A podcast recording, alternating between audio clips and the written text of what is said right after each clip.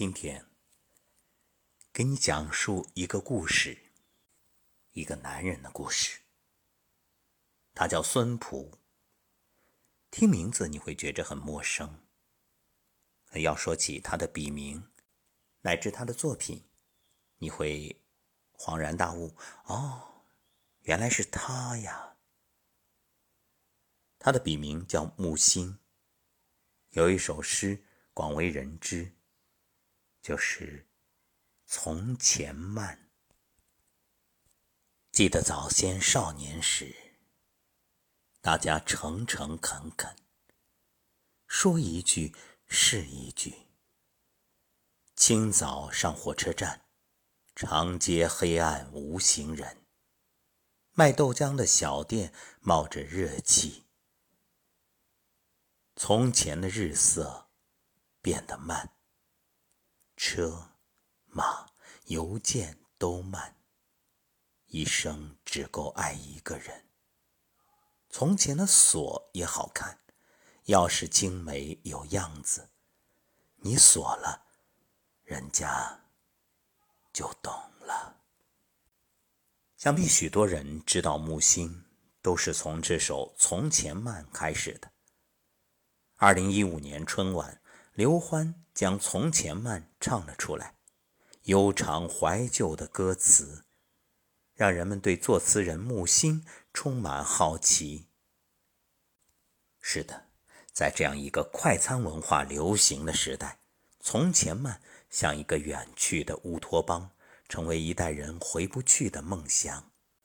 而木心还有一首诗，同样令人怦然心动：从前的人。多认真，认真勾引，认真失身，峰回路转的颓废。大家看到我们主题选的这幅图片，这就是木心。这张照片拍于一九八二年，当时他已经是五十五岁。作为上海市工艺美术中心总设计师，北京人民大会堂十大设计师之一。杭州绘画研究社社长，交通大学美学理论教授。这一年的木心抛弃了曾经这一切，远赴美国。在大多数人含饴弄孙的年龄，在大多数人考虑退休的年龄，他义无反顾，从头开始。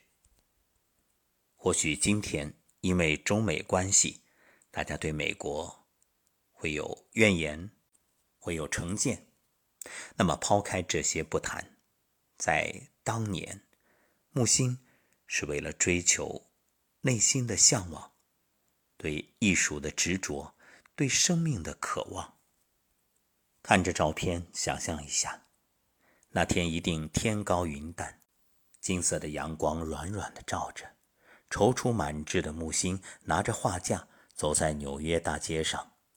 穿着整洁舒适的大衣，明媚的笑意浮在脸上，既有年轻人的精气神，又有中年人的睿智。想想看，是怎样的情怀，让年过半百的木心，在异国他乡的土地上笑得如此童真？看见这么明媚的笑意，你一定以为他生活在一世安稳里，过得。像他所写的《从前慢》那样悠闲自在。其实木心的一生啊，跌宕起伏，但他始终保持着骨子里的贵族气派。就连曾经的坐牢，都做出了优雅的格调、迷人的情怀。木心出生于一九二七年二月十四号，浙江乌镇东栅。祖父给他起名孙璞。他后来给自己起了这个广为人知的名字木心。孙家是乌镇的名门望族，但木心却没有兴趣从商，只是喜欢读书。一九四六年，木心进入上海美专，师从刘海粟先生学习油画。一九五零年，他被杭州第一高中聘为教师，在文革中。他被囚禁了十八个月，三根手指被折断。在当时的环境下，很多人受不了煎熬，选择自杀，而木心却将写检查的纸张偷偷的省下来，写满了小说和散文，六十六张纸，每一张都满满的写了整整两面，米粒大小的字，密密麻麻，写下来足有六十五万字。终于平反了，出狱之后，家没了。亲人也没了，母亲、姐姐都离世了，木心却要好好的活。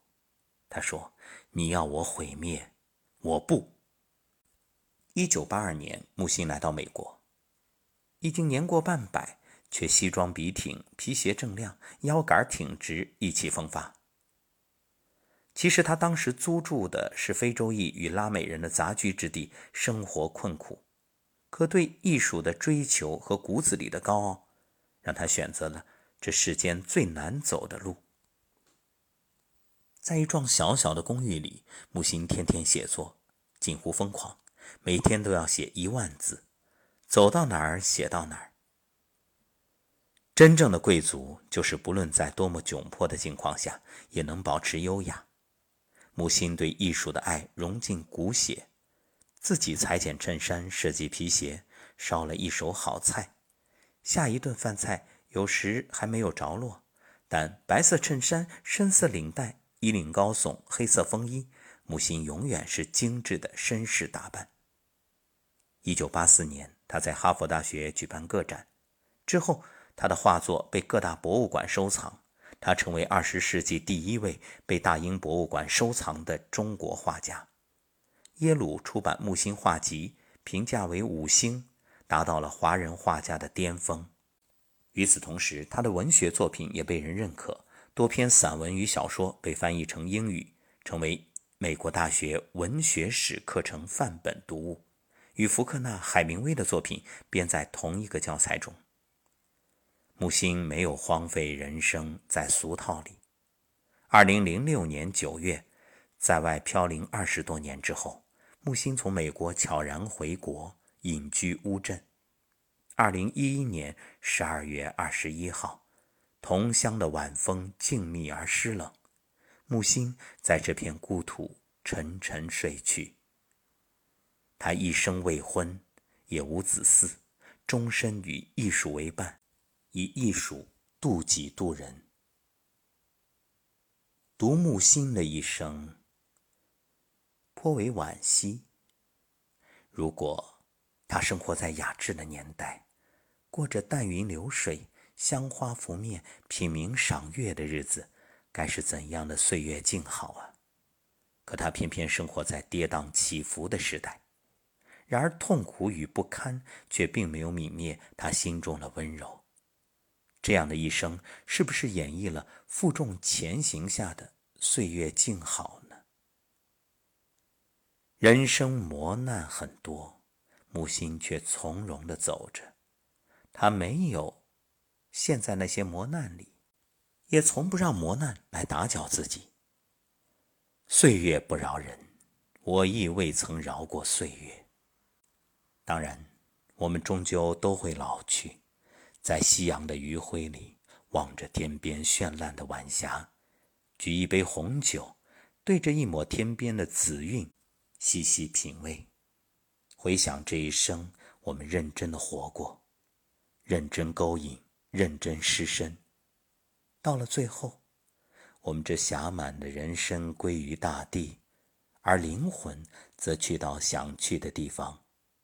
这一生，也是无憾了。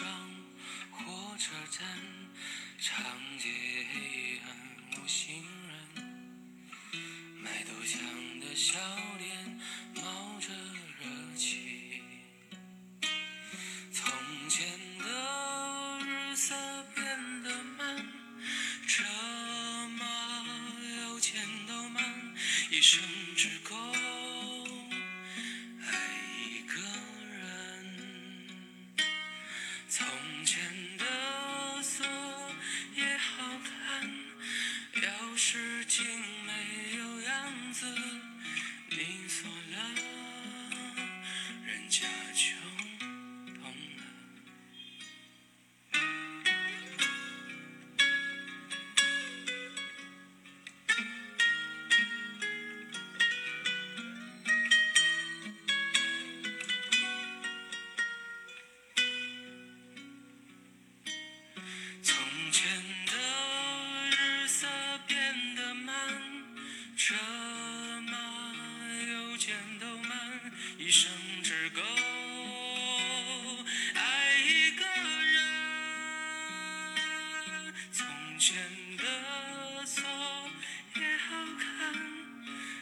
事情没有样子你锁了